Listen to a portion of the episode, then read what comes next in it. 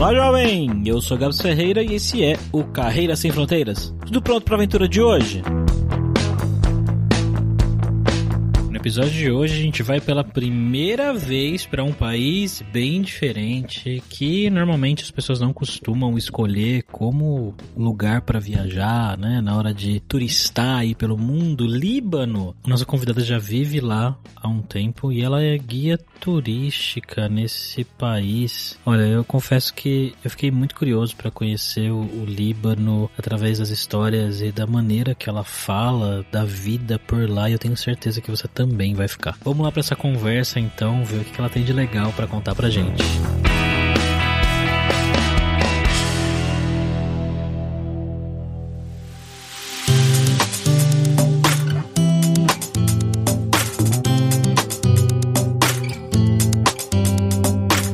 Nossa primeira vez no Líbano. Estamos aqui com ele, como sempre, né? O nosso viajante poliglota, Fabrício Carraro. E aí, Fabrício? E aí, Gabs? Estou muito animado pela primeira vez no Líbano. Como você falou, é um país que eu quero muito visitar no futuro. E a gente está aqui com a Carla. Como é que você está, Carla? Tudo bem, pessoal. Muito obrigada, Fabrício. Obrigada, Gabs, por me convidar. Eu tenho algumas saudades do Brasil, mas eu acho que meu coração tá mesmo aqui no Líbano, sabe? Então, que bacana isso de vocês resolverem conversar comigo e conhecer um pouquinho do Líbano através de mim. Muito bacana, muito obrigada.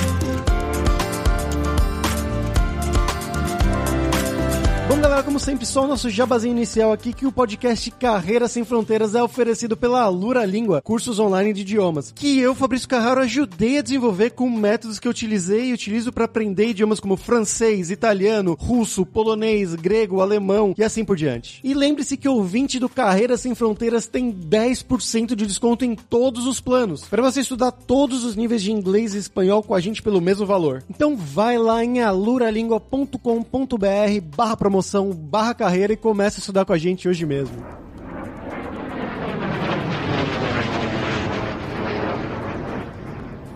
Então, Carla, como sempre, aqui a primeira pergunta pra gente começar o podcast, eu quero saber um pouquinho mais sobre você, né? Então, conta pra gente um pouco sobre a sua pessoa, de onde que você é no Brasil, o que que você estudou, fez da vida, como que você foi parar aí no Líbano, né? Conta um passo a passo um pouquinho pra gente. sim, sim. Olha, meu nome é Carla Mussala El Masri, eu sou casada com libanês, mas porém minha família é libanesa por parte de pai e parte de mãe. Meus pais nasceram no Brasil e se conheceram num clube chamado Marjayun, que o Marjayun, inclusive, é a cidade dos meus avós, que é um clube aí em São Paulo. Eu nasci em São Paulo, na cidade de São Paulo, precisamente no bairro da Vila Mariana, na Rua Vergueiro. Eu sempre morei na Vila Mariana, um bairro muito gostoso. Eu fiz a administração de empresas na Escola Superior de Administração de Negócios, que não existe mais, que é, faz parte da FEI, a Faculdade de Engenharia Industrial. Eu trabalhei na Varig por cinco anos e durante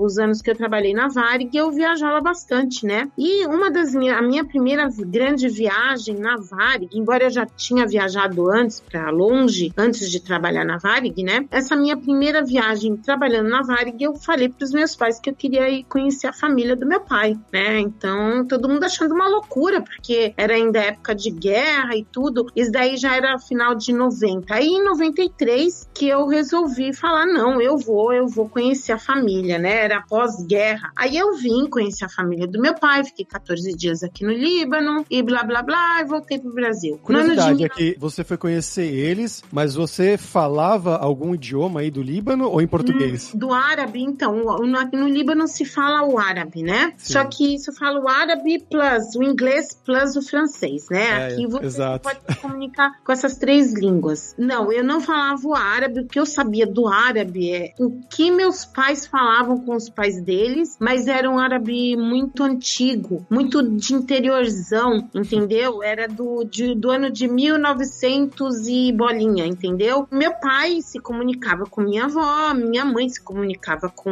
o pai e a mãe dela, e a minha mãe, ela às vezes respondia em português, e às vezes meu pai e minha mãe entre eles, né? Mas nós não aprendemos árabe em casa, né? Mas nós tivemos uma cultura como culinária libanesa, eu nasci na culinária libanesa libanesa, nasci meus pais falando e tudo, mas isso não foi passado para nós. Mas eu sempre tive essa vontade, né? Então eu falei, eu vou conhecer minha família do meu pai, mas é do meu pai, porque a família da minha mãe, eles vieram todos pro Brasil. Então eu fui lá conhecer, cheguei lá, fiquei aqui 14 dias e tudo. Depois eu voltei pro Brasil. Aí em 1994 eu fiz uma outra viagem também muito longa e em 1995 eu resolvi vir pro Chipre. A mãe de uma amiga minha que dançava, ela era dançarina de dança do ventre aqui no Líbano, ela falou: "Carla, a Patrícia tá lá na Síria e depois ela vai pro Líbano". Isso antes da guerra, quando a Síria tava no glamour, né? Isso daí foi em 1995. A Patrícia vai pro Líbano daqui a pouquinho, puxa, vai lá se encontrar com ela. Eu falei: "Não, eu já fui pro Líbano, eu já fiquei lá 14 dias e blá blá blá". Ela falou: "Não, você vai". Aí foi que eu novamente eu acabei me convencendo, e ela acabou me convencendo que eu deveria ir pro Líbano. Aí eu fui de novo no, na embaixada, você precisava, no consulado, na verdade, precisava do, do visto nessa época, né? Eu fui lá um mês de antecedência, pedi o visto, e mesmo eu com sobrenome libanês, falando da minha família, eu deveria ter o visto. Então eu consegui o visto e vim pro Líbano, e foi aí que eu conheci meu marido. Foi quando ela me apresentou, onde meu marido dançava. O meu marido, ele sempre trabalhou com informática, com computadores, e a dança era um hobby para ele, né? Então ele, ele fazia disso como um hobby. Aí foi através dela que eu conheci, fui apresentada e tudo. E aí a gente se comunicava, né? Muito interessante isso. Hoje em dia você tem o Facebook, você tem um monte de ferramentas aí. O WhatsApp, que é a melhor coisa que o WhatsApp, que você fala a cores e ao vivo, né? Naquela época a gente não tinha nada. Ou era carta, ou mandar um fax, ou então, olha o que a gente, como é que a gente se comunicava com fita cassete, gente. Nossa.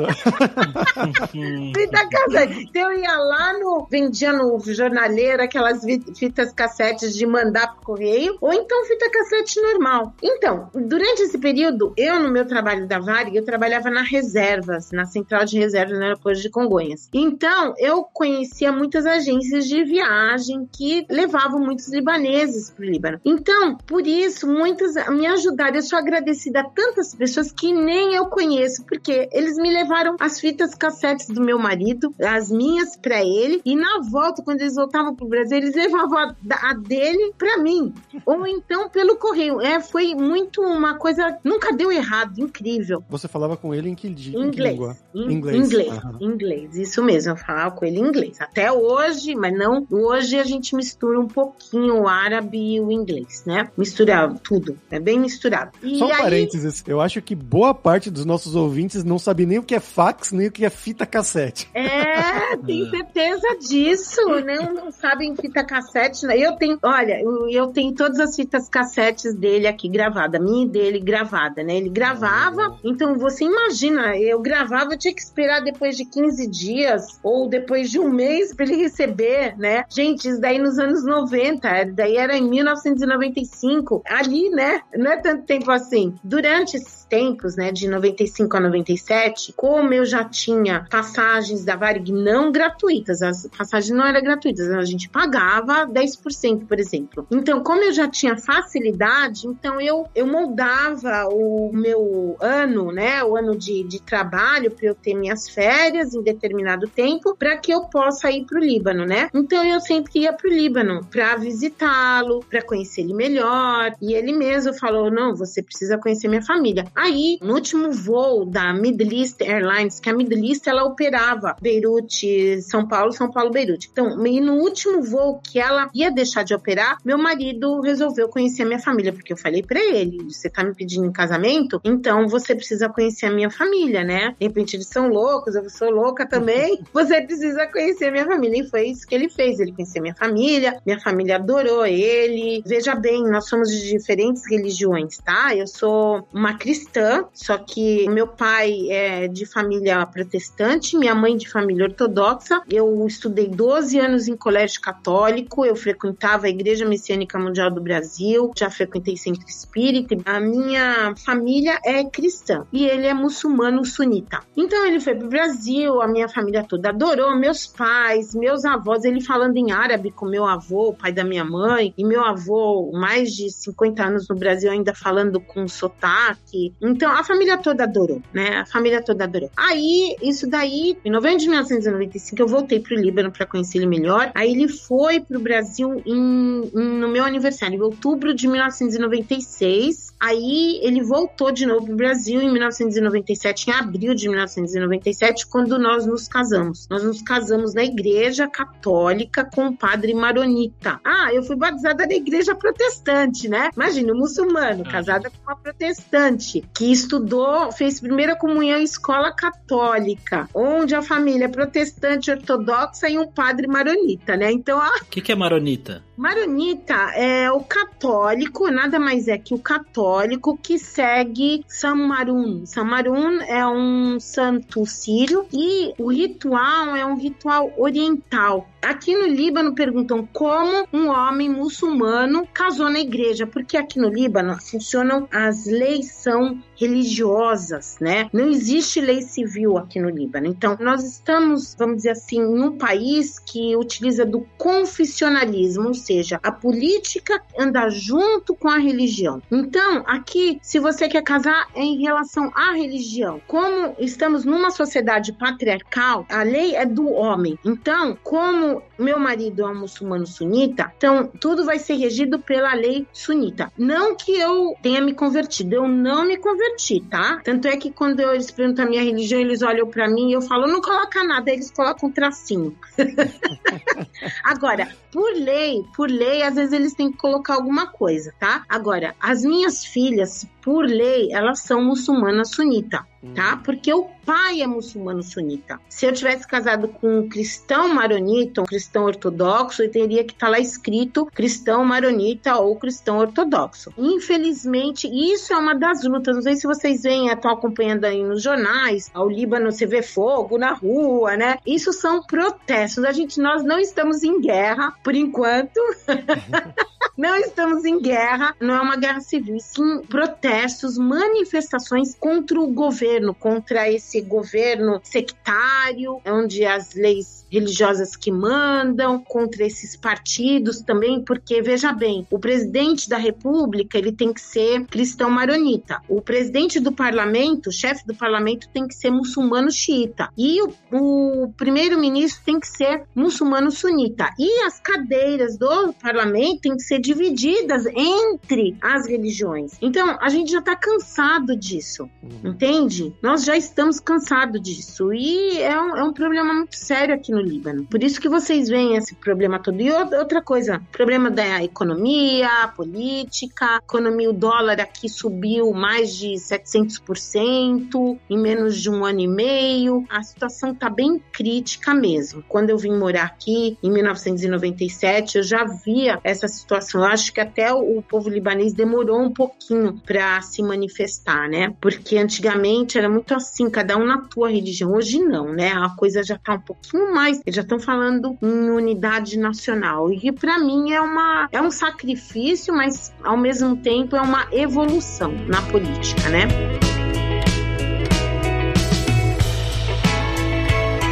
Pegando essa deixa que você deu aí, que você falou que você se mudou pro Líbano em 97, como é que foi esse começo, né? Chegando aí no Líbano em 1997, né? Sem poder se comunicar tanto com a sua família no Brasil, como você disse. Você foi morar com seu marido, eu imagino, né? Mas vocês não, se casaram então, no Brasil. Isso, então. Olha, veja bem, meu marido só foi para se casar. Ele não é que ele não, ele nunca pensou em morar no Brasil. Muito pelo contrário. Antes da gente se casar, eu a gente conversou. Seria muito mais fácil eu vir para cá, porque ele já tinha os negócios dele ele já tinha um trabalho dele. Imagine, ele vai pro Brasil. Então, seria eu muito mais fácil ir para lá. E para mim foi é fácil, porque eu me adapto, eu já viajei bastante. Então, já fazia um tempo que eu já conhecia um pouco o Líbano, né? Quando você vem morar, você vem a passeio, né? Mas quando você vem morar, já é diferente, né? Porque você tem que ter responsabilidade, né? Você já tem uma casa. Então, eu vim morar, eu fiquei seis meses na casa da família dele, né? Com a mãe dele, é o pai dele ele é falecido, até o nosso apartamento estar pronto, que é onde eu moro, né? E como é que foi, né? Então, eu sou uma pessoa assim que eu gosto de conversar, né? Então, eu não tive muito problema, porque muita gente fala inglês aqui. A minha sogra, nada de inglês, ela falava um pouquinho de francês, só que ela me ajudou. Ela me ajudou na prática, ela falando em árabe, ela me ajudou eu aprender o árabe, né? E eu, nesse período, antes de vir para o Líbano, eu fiz um curso de árabe também, na leitura, na escrita. Foi no Centro Cultural Árabe Sírio, na Rua Augusto. Eu soube a semana passada que não existe mais há quatro anos. Nossa, eu passei eu lá. Eu lembro quando eu morava em São Paulo, eu dei umas passadas nesse centro cultural aí. Pois é, inclusive eu soube do próprio diretor de lá, que eles fecharam há quatro anos atrás, né? É uma pena. E eu fazia árabe lá, né? Eu aprendi a escrita, a leitura. E é lógico, se você não pratica, não, não tem como. Qualquer língua, se você não pratica, não você. Eu no português, às vezes, eu esqueço palavra em português, né? Então, se você não pratica, lê e tudo, você não vai em frente. Aí, eu, para mim, foi fácil, porque eu conversava inglês, eu tentava com mímica, com a minha sogra ela me ensinava. Eu, como eu, às vezes, eu ficava o dia inteiro com ela. Então, olha, eu aprendi a arrumar a cama.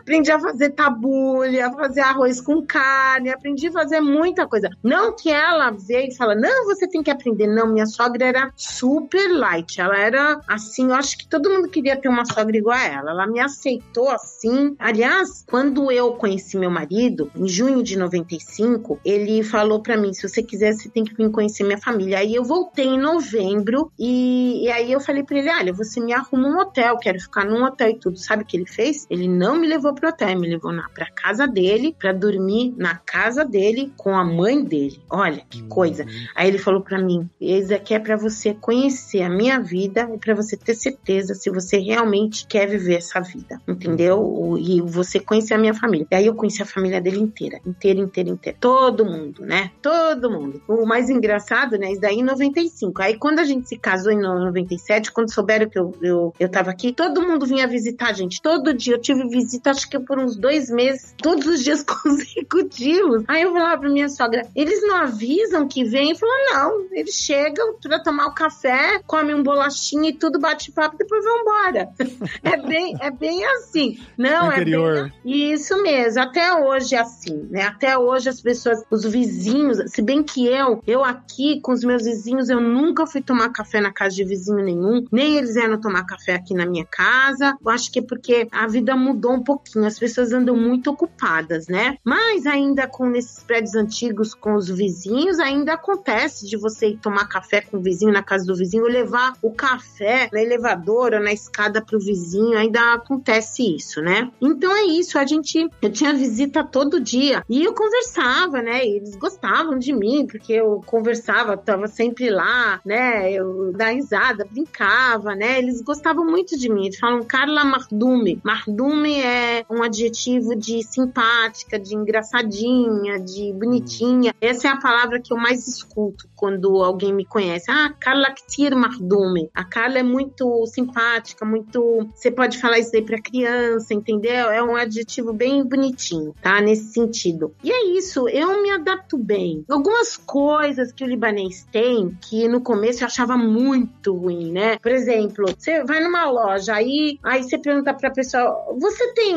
isso daí? Ela não te responde, ela simplesmente ela franze a testa pra cima, ela levanta as sobrancelhas, levanta o queixo, a tua cabeça pra cima, ó, com a língua. Isso quer dizer não. Isso me irritava profundamente.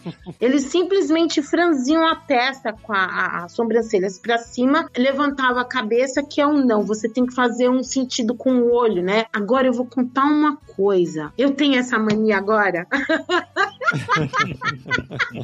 eu tenho essa mania. Se alguém estiver me falando, eu tenho que falar não, eu. Ou então, olha, nem faço, só olhar para mim eu já tô franzindo a testa, sabe? Então isso me irritava profundamente e eu peguei essa mania. O povo libanês é muito parecido com o brasileiro, é expansivo, gosta de conversar, gosta de bater um papo, gosta de tomar um café. É um povo bem descontraído, sabe? Não é um povo fechado. Eu não acho que o povo libanês é fechado, muito pelo contrário contrário, eles gostam de falar alto. Às vezes você vê assim, né? Dois amigos se encontrando na rua, eles fingem que estão brigando. Se pensa que eles estão brigando, mas eles não estão. Eles simplesmente estão se abraçando, estão se beijando, tão, falam alto. É bem engraçado mesmo. Eu falo que o povo libanês é, é cômico, né? Eu olho na rua, eu ando na rua e falo, gente, esse povo é muito engraçado, né?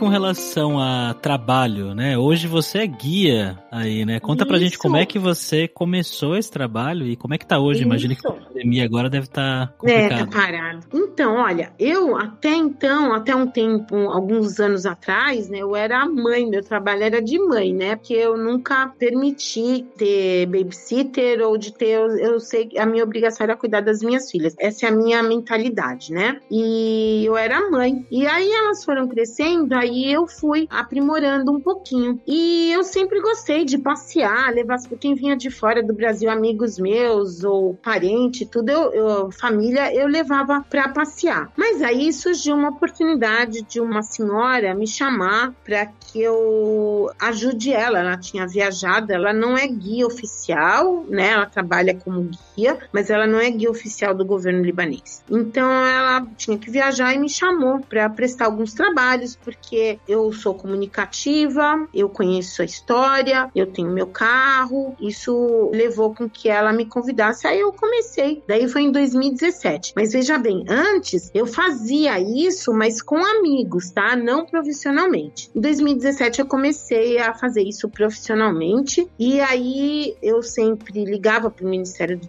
Turismo. Eu perdi aulas, eu não sabia que tinha aulas do Ministério do Turismo. Eu ligava sempre perguntando para eles quando vai ter o curso e blá blá blá. E eles, ah, não vai ter por enquanto. O último curso que teve foi em 2012, o último curso. E aí foi que alguns guias oficiais, como viam no campo, a gente chama in the field, né, no campo, nos sítios arqueológicos, como viam eu guiando e eles falavam, você não é credenciado. Eu falava, não, eu não sou, porque vocês não querem me dar, né? Eu ligo, eu ligava toda semana no ministério e falava, olha, eu estou trabalhando, avisando a vocês que estou trabalhando e que eu quero ficar legalizado. Eles falavam para mim: olha, você pode trabalhar, por enquanto a gente não tem o um curso e não tem como legalizar, mas você continua trabalhando. Eu avisava eles, né, que eu estava trabalhando. E aí foi que surgiu o curso, né? Em 2019, eu passei em quinto lugar de 62 guias libaneses, né? Para você ser guia, você precisa ser libanês, de 62 guias libaneses. Eu fui a primeira dos brasileiros e hum, eu fiquei, nossa, muito feliz.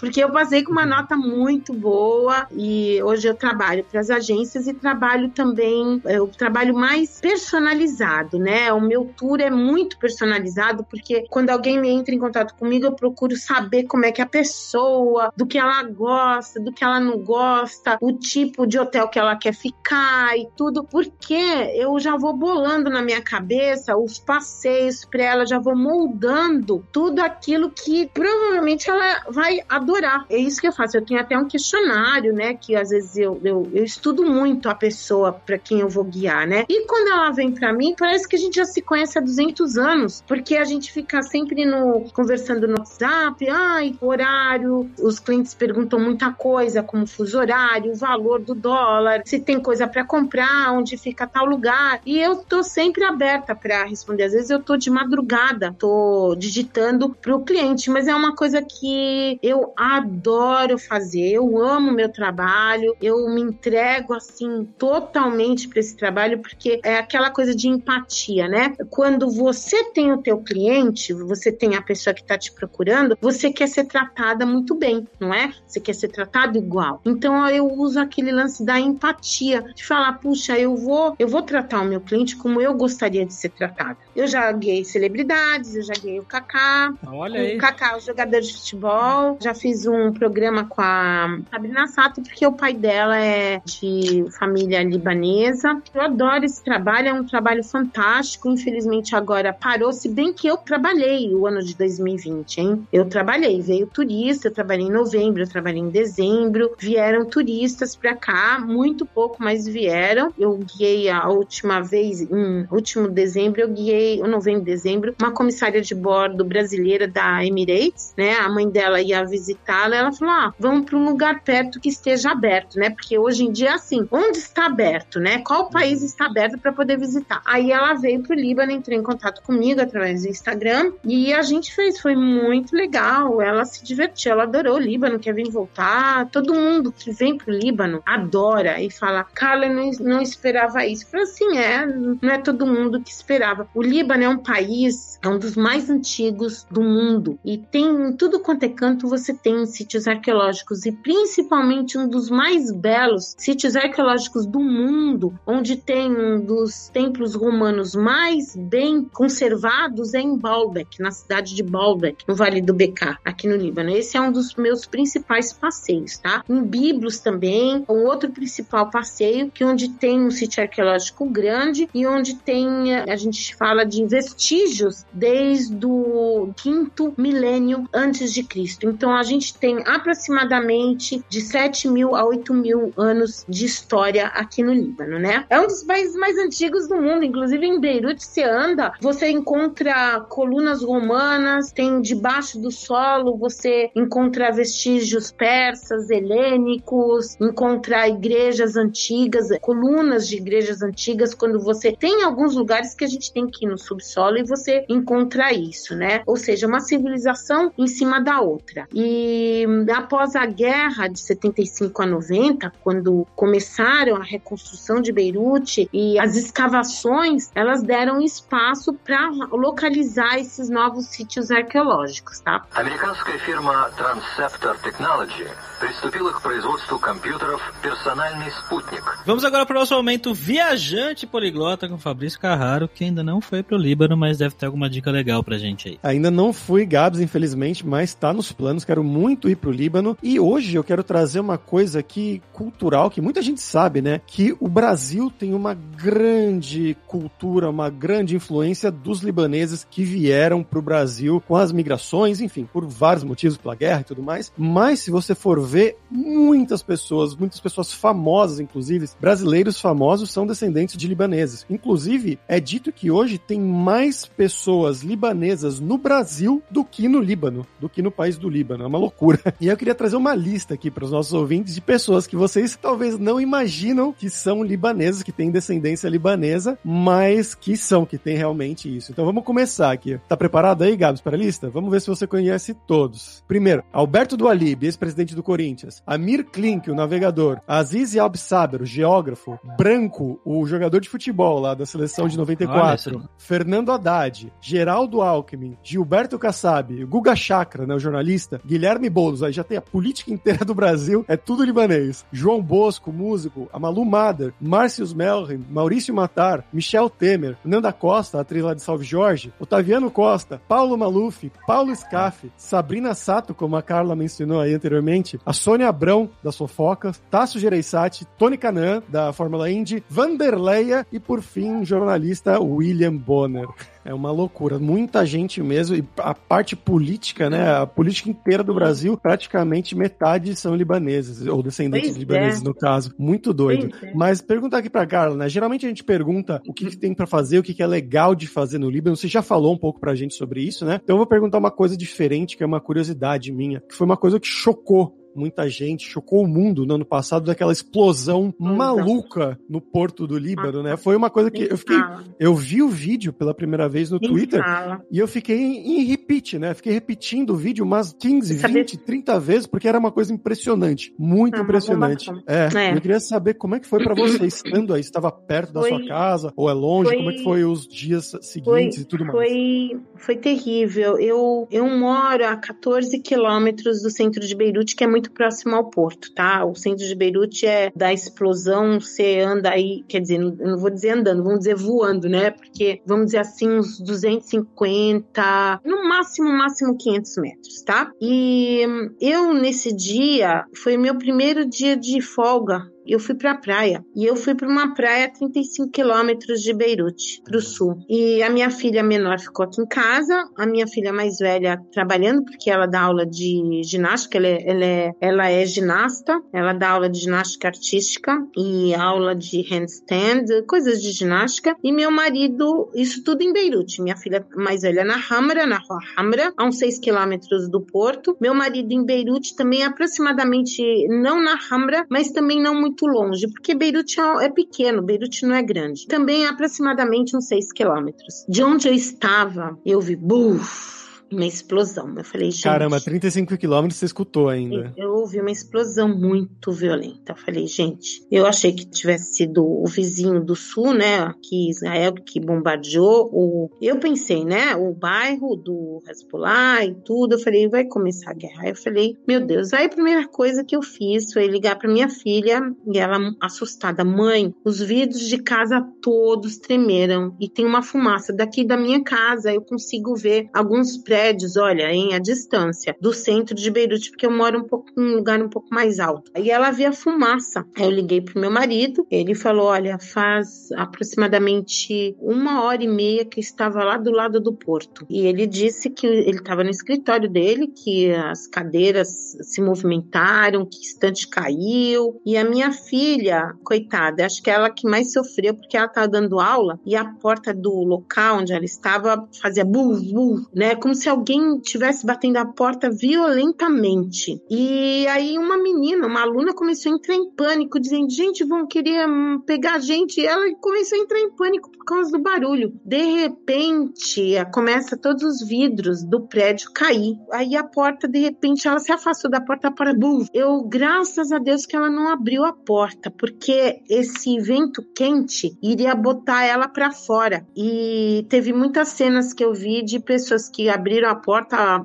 foram para fora, inclusive até caíram, porque às vezes estão num, num corredor onde tem escada, né? Eu, graças a Deus, que ela não abriu a porta. Foi até esperar se acalmar, a porta abriu e os vidros caindo. Graças a Deus não aconteceu absolutamente nada com ela, com ninguém da minha família, mas aconteceu com muita gente. Uma, aproximadamente 200 pessoas morreram, perdendo as suas casas. As ruas paralelas ao porto, que é uma das ruas mais populares de Beirute, que é a Gemei, é uma rua muito legal, que tem muitos prédios antigos, né? Muitos prédios que têm mais de 100 anos, aqueles prédios que a gente chama de heritage, né? Então, alguns eles foram realmente, infelizmente, destruídos, né? Por conta da explosão, porque estava muito próximo, tá? Outro bairro também chamado Carantin, que é um pouquinho mais para cima do porto, mas do lado do porto também foi bem destruído e muitos hotéis lá próximos também, os vidrados, por exemplo, o Hotel Four Seasons, o Fenícia e o Le Gray, são hotéis famosos e muito caros, eles foram assim, o Le Gray foi o pior de todos. Caiu vidro, caiu construção, caiu alumínio para essas construções, né? E foi um sufoco porque como poderia existir nitrato de amônia no porto, né? Como é que entrou dentro do porto de Beirute 2.750 toneladas de nitrato? Veja bem, o que explodiu não foi os 2.750 toneladas, porque se fosse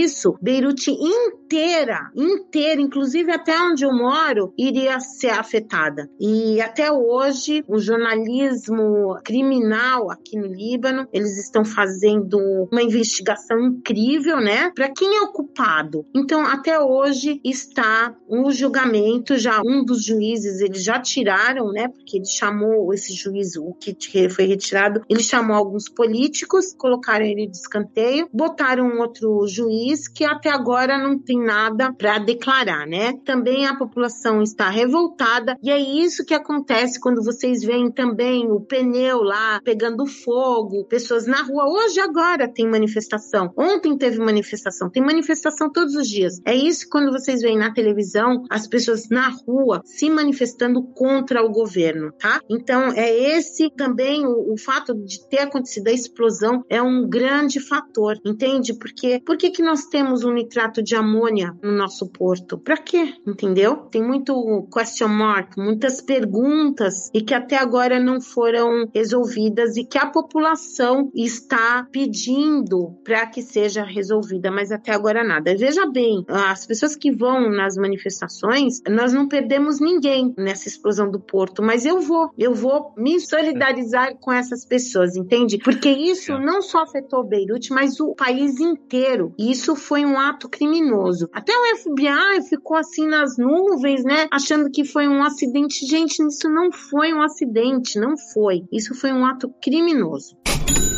Bom, Carla, agora vamos falar sobre dinheiro. Eu queria que você falasse como ah, é a questão entendi. do custo de vida aí, comparado com o Brasil. O que, é barato, o que é caro aí no Líbano? Ai, ai, agora tá tudo muito caro. Para nós que pagamos em lira, né? Porque de acordo com os bancos, não existe mais dólar nos bancos. Que nem novamente falando das manifestações, porque o nosso governo é corrupto. Nós não temos mais dólar no banco, então nós temos lira. O fato da economia economia libanesa se basear pelas importações, que isso é muito ruim, importa mais do que tem esse déficit público, nós importamos mais do que exportamos, o que, que acontece? Os produtos, ó, vão lá em cima por conta do dólar, que está muito alto. E o que, que acontece? Tudo muito caro, tudo muito caro. Outro dia eu vi um saco de Zatar que a gente comprava por 6 mil liras, 7 mil liras, hoje está custando por volta de 40 mil, 50 mil liras, gente. Isso é muito, muito muito caro. É um absurdo. Para nós, é o fim.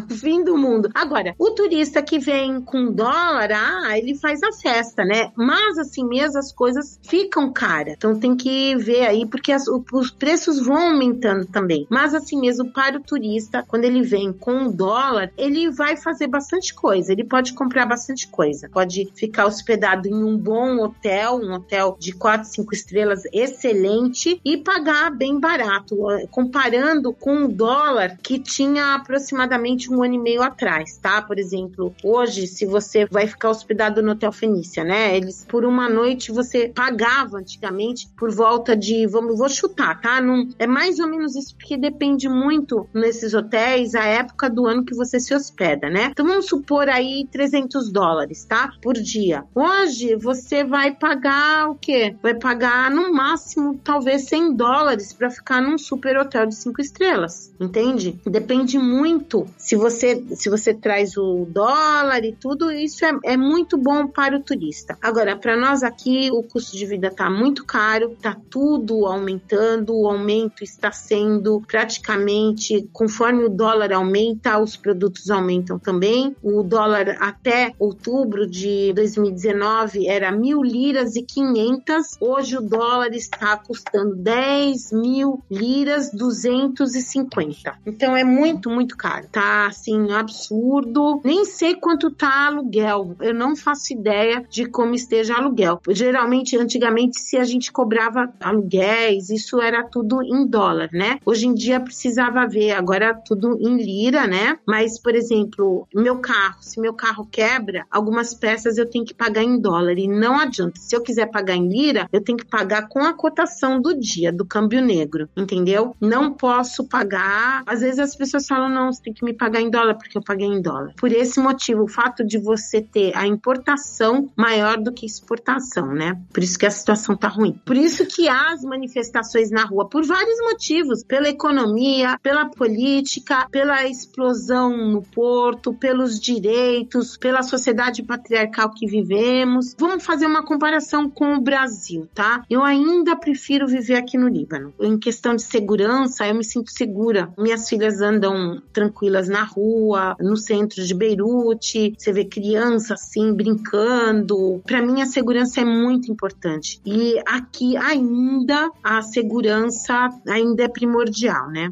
Okay, Houston, we've had a problem here. Uh, Houston, we've had a problem. Oh, no! Bom, Carlos, então agora é hora do perrengue, que é a hora que a gente pede para os nossos convidados contarem histórias engraçadas, gafes, micos, coisas que tenham acontecido com você nesse tempo todo aí no Líbano. Então, logo quando eu tava aqui, eu fui comprar, eu fui entrei, entrei numa loja de lingerie, né? E eu aprendo desde criança que a palavra shinten, shinten é calcinha, né? Shinten. Então, eu entrei na loja e eu perguntei, peguei a calcinha, falei, olha, quanto custa essa shinten? Eu falei em árabe, deixa aí da shinten. Aí todo mundo olhou na minha cara e começou a dar risada. Falou, gente, o que que é isso? Eu falei, gente, shinten. Eu repetia, pior que eu repetia, né? Aí, aí todo mundo ah, falava, não, isso daqui é quilô, né? Eu falei, não, é shinten. Aí começava a dar risada, né? O que que é shinten? É como se fosse cirola. Então imagina ah. eu chegar lá, imagina eu chegar lá, porque Shinten é a palavra que eu aprendi dos meus avós, né? Uhum. Meus avós nasceram no interior, nasceram bem no sul do Líbano. E antigamente se falava Shinten. Então é como se fosse cirola, né? Muito engraçado isso, né?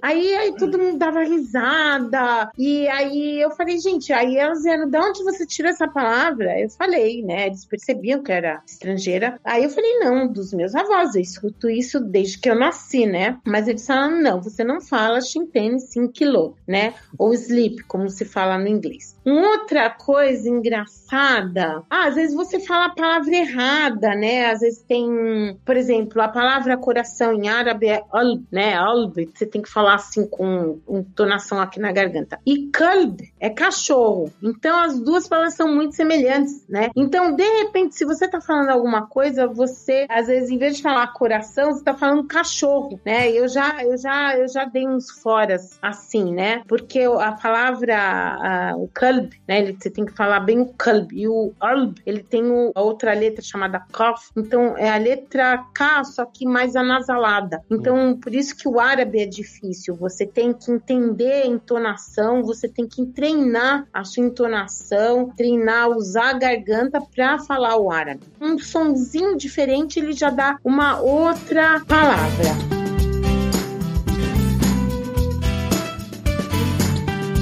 Maravilha, cara. Muito obrigado pela sua presença, pelo Imagina, seu tempo. pessoal. Muito obrigada a vocês, viu? Adorei conversar aí com vocês, tá? Você quer divulgar alguma coisa? E entrem lá na minha página, Carla Rodando Líbano. No Instagram, eu tenho uma página no Facebook e o meu pessoal, Carla Mussalan El Masri. Vai estar tá na descrição aí no site do Carreira Sem Fronteiras.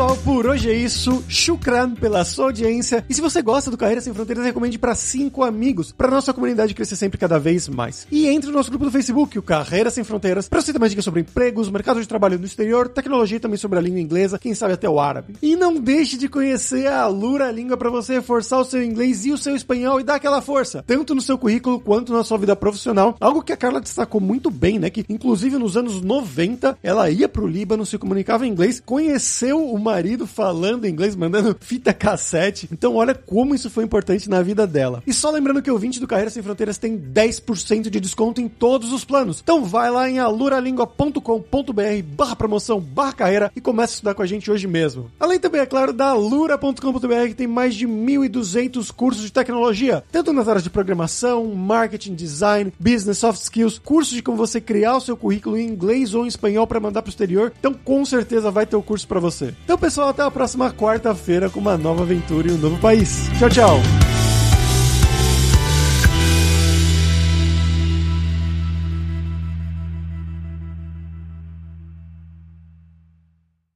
Este podcast foi editado por Radiofobia, podcast e multimídia.